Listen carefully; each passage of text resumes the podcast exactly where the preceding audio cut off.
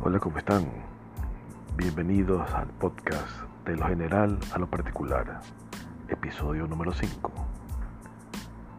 Edmundo Carrero les saluda y el tema del día de hoy es sobre el coleccionista.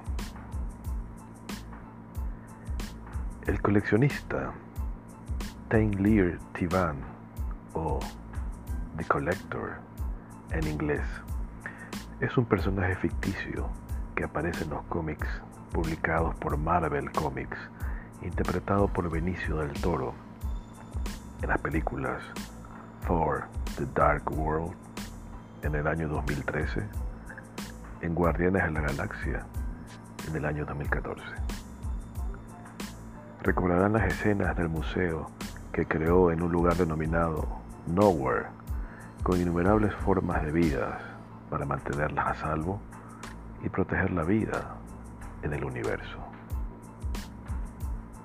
Durante millones de años, el coleccionista vivió en un mundo desconocido con su esposa e hija, pasando sus días en el pensamiento y la contemplación.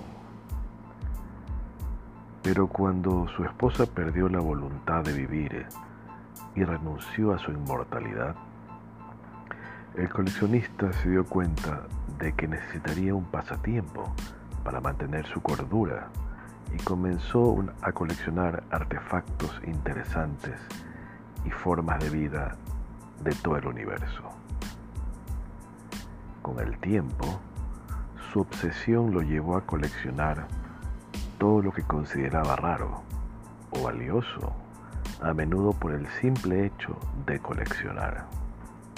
Pero dejando de lado la ficción para hablar de la afición, el coleccionismo es algo apasionante porque nos permite abordarlo desde varias perspectivas, desde lo social y cultural hasta lo clínico, ya que el hábito de coleccionar se ha convertido en materia de investigación por parte de estudiosos de las ciencias sociales.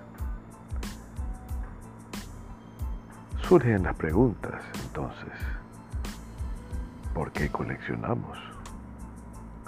¿Qué conduce a las personas a acumular objetos?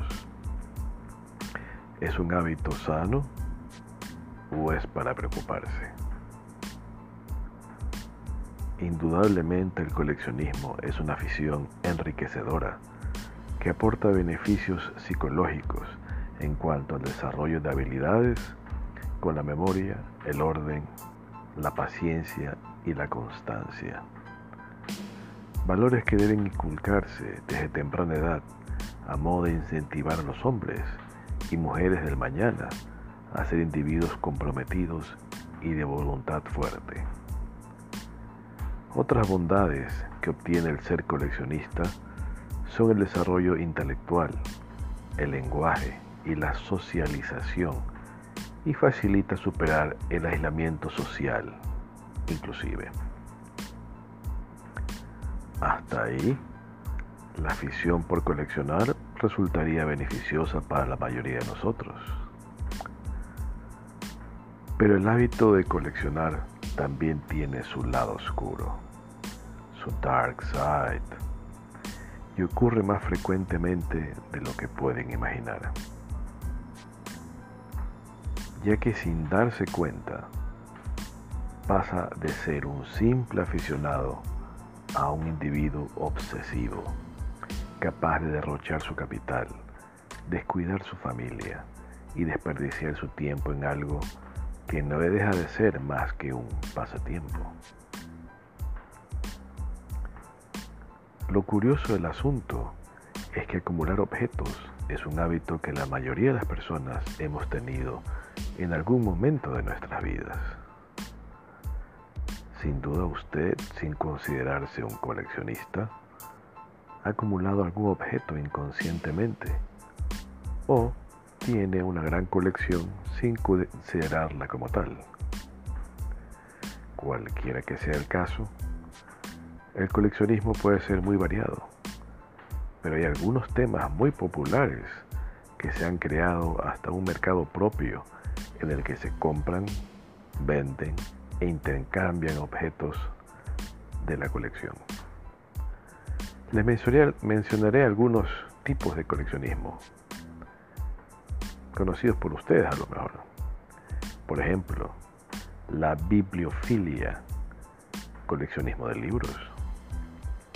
La filatelia, coleccionismo de sellos, sobres y otros documentos postales. La hemerofilia, coleccionismo de recortes de periódicos u otras publicaciones impresas. Muñecofilia, coleccionismo de muñecas. Notafilia, coleccionismo de billetes. Numismática, coleccionismo de monedas, que inclusive tuve alguna vez. Placomusofilia, coleccionismo de placas de cava. En fin, esas son algunas de las que son muy populares. Sin embargo, también hay muchos otros tipos de coleccionismo sin un nombre específico, pero que haré referencia. Coleccionismo de antigüedades, de armas, de fuego, blancas, defensivas, no letales, de arte, como pintura, grabados, escultura, fotografía, de autógrafos, por supuesto, de los que somos fans, de artistas, de músicos. Coleccionismo de autos a escala, practicada por mí en mi infancia y que he retomado en la actualidad, posteando inclusive algunas de mis nuevas adquisiciones. Coleccionismo de bolígrafos y lápices publicitarios. Esta es una de las que me gustan pero lamentablemente termino extraviándolas por su uso. Coleccionismo de botellas con o sin licor. Me parece que más aficionados a detener la colección de botellas, pero sin licor. Claro está el porqué. Coleccionismo de cajas de pájaro, cantautor. Los famosos Kiku, ¿será?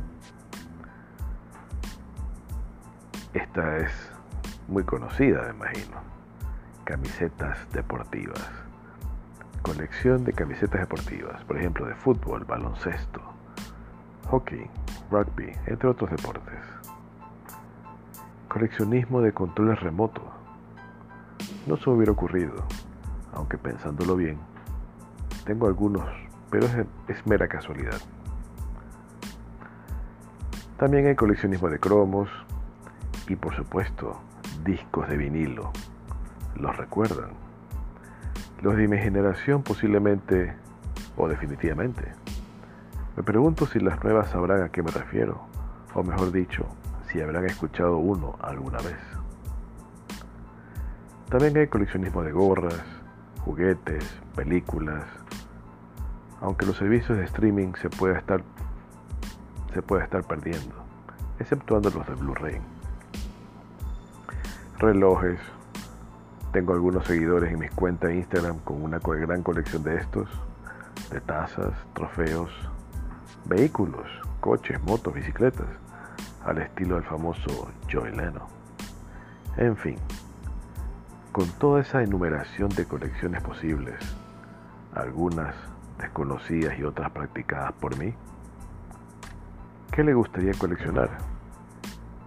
Y si es que aún no ha comenzado.